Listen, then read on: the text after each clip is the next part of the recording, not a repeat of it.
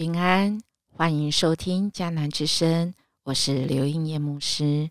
四月十二日，四世纪九章二十二到三十五节，我们与诡诈的距离。RPG 的经文记载在罗马书十二章二十一节，所以不要被恶所胜，要以善胜恶。到底人为何而诡诈呢？为何常常来征战呢？这是一种理性的自我保护，还是野性的生存本能呢？诡诈的底下到底是什么？而后果会如何发展呢？我们如果持续来看亚比米勒。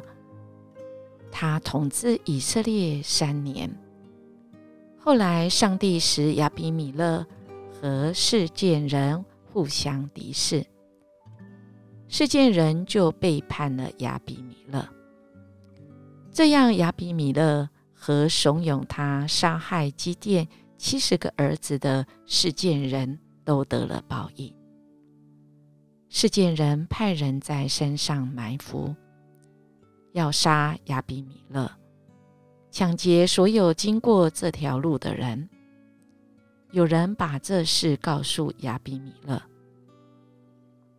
以别的儿子加勒和他兄弟们来到世界，世界人都信任他。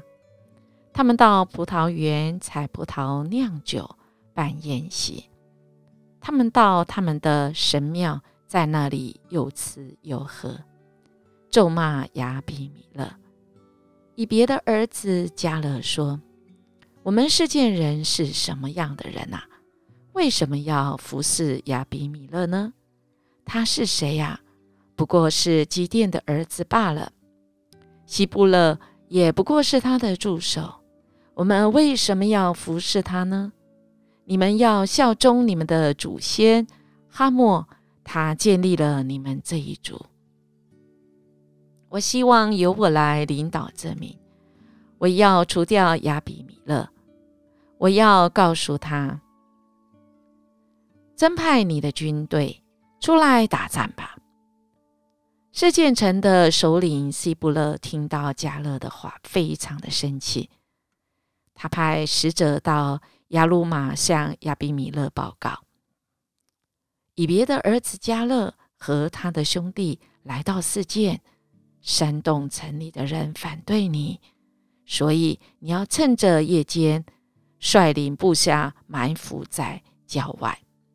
明天早上天一亮，你就突袭这城。加勒和他的群众出来迎战的时候，你要请全力痛击他。于是亚比米勒。趁着夜间，率领部下分成四队，埋伏在事件郊外。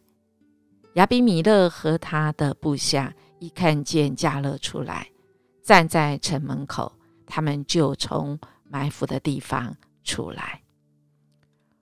哇，好精彩的这段经文啊！而我们心也很痛。我们也可以稍微看出那人性里面那个诡诈的面。人怎么会原来是合作的好好的？看起来好像事件人是拱怂恿，算是拱了亚比米勒做王。但是人跟人之间。其实因着自私自利、自义，心中其实有许多的那一些想要掌权、看自己比别人还重的这样的心态，以致想要用诡诈再来夺取别人所有的。当然。他们说：“知道或不知道，这一位耶和华神是公义的。既然昨天他已经借着约坦的口的比喻，已经说了预告了亚比米勒跟事件的人，你们要做一个决定。若是他们不好好善待人，他们所走向的就是灭亡。而今天的这段经文，看到他们是一步一步走向彼此诡诈来相待。他们心中的不满，我们看到第九章二十七节，只因为他们可能彼此有一些啊喝酒，他们有个庙会。而加勒说了大话，也是一个挑衅的话，酒后吐真言吗？所以他就起哄啊，说亚比米勒是谁呀？也不过是基甸的儿子罢了。我们为什么要服侍他？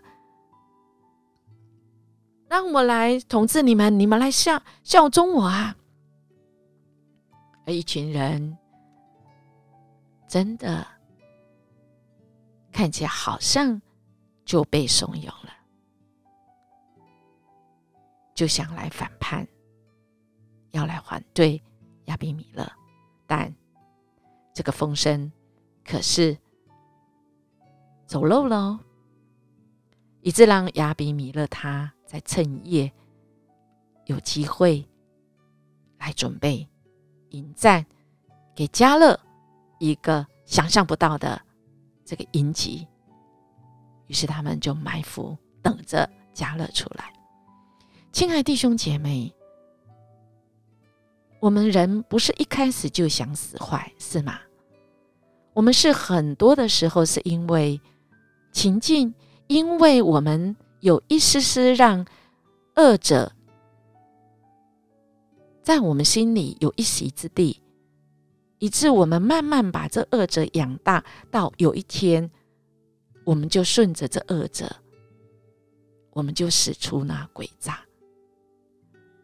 我们看到耶稣在这世上最后一周受难周，他持续来到耶路撒冷，进入了圣殿，赶出店里做买卖的人。推倒那些兑换银钱的人的桌子，跟卖鸽子的人的凳子，也不许人拿着器具从店里出来。他教训他们说：“经上不是记着说，我的殿必称为万国祷告的殿吗？你们倒是使他成为贼窝了。”这些祭司长和文士听了这些话，不是反省。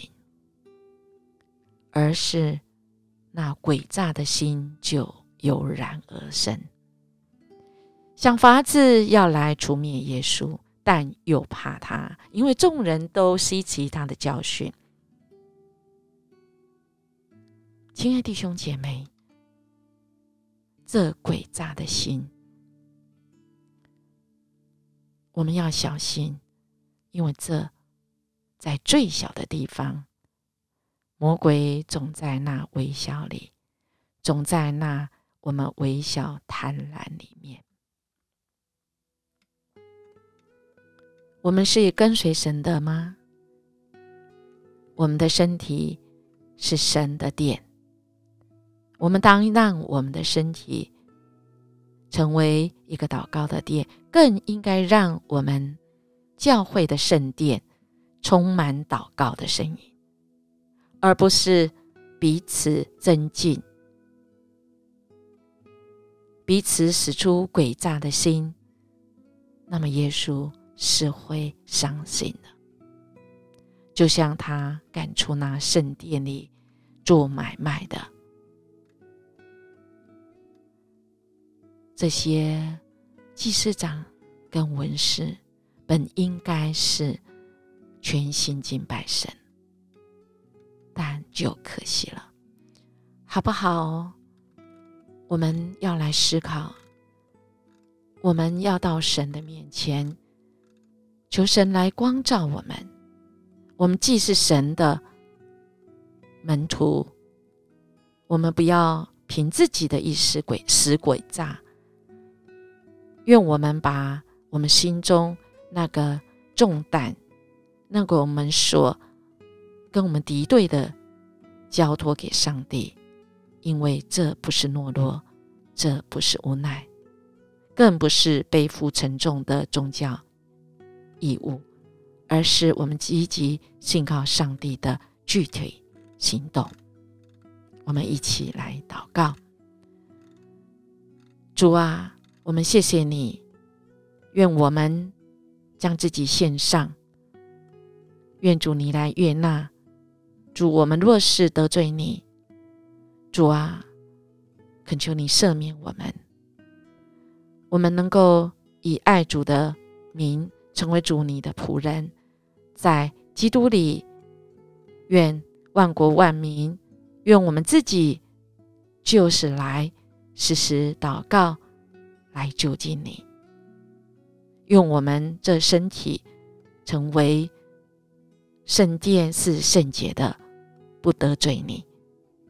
谢谢主，我们这样祈求祷告，奉主耶稣基督的名求，阿门。音乐牧师祝福您，今天我们活出属神儿女的样式。我们明天见。